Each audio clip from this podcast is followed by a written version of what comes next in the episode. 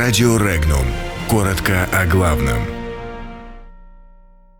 В Грузии обезглавлен парламент, Украина теряет газ. Киев может потерять газотранспортную систему страны.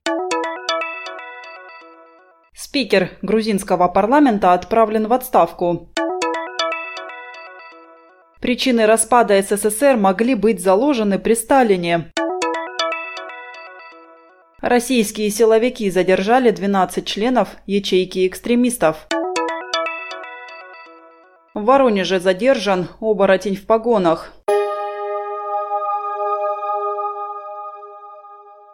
Текущем году Украина рискует столкнуться с дефолтом и потерей собственной газотранспортной системы, заявил бывший министр транспорта и связи этой страны Евгений Червоненко. Он выразил сомнение, что новый состав Верховной Рады сможет справиться с текущей ситуацией в стране из-за того, что кандидаты в депутаты некомпетентны.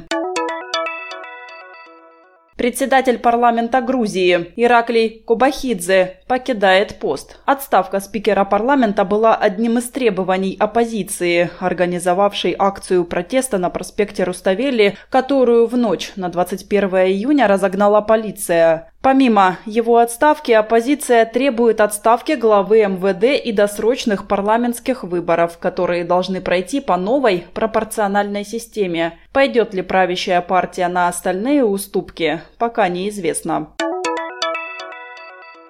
Крах Советского Союза нельзя сводить к воле нескольких высокопоставленных лиц. Причины для такого развития событий были заложены еще в сталинский период истории СССР, считает замруководителя Института стран СНГ Владимир Жарихин. По его мнению, все началось с 1936 года, когда приняли Сталинскую конституцию. Но по ней государство жить не могло. На самом деле оно продолжало жить по уставу ВКПБ, а затем КПСС. На этой стадии партия из идеологической структуры стала превращаться в скелет государства, для которого должны работать совсем другие кадровые принципы. Там нужны были люди управляемые и управляющие.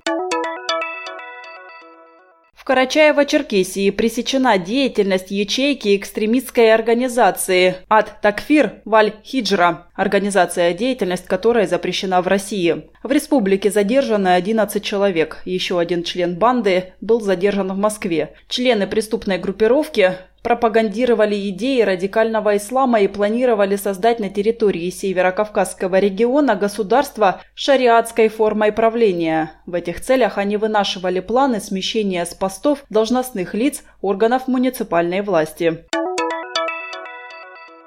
Заместитель начальника управления экономической безопасности и противодействия коррупции МВД по Воронежской области задержан по подозрению в совершении мошенничества. Следователи устанавливают все обстоятельства преступления.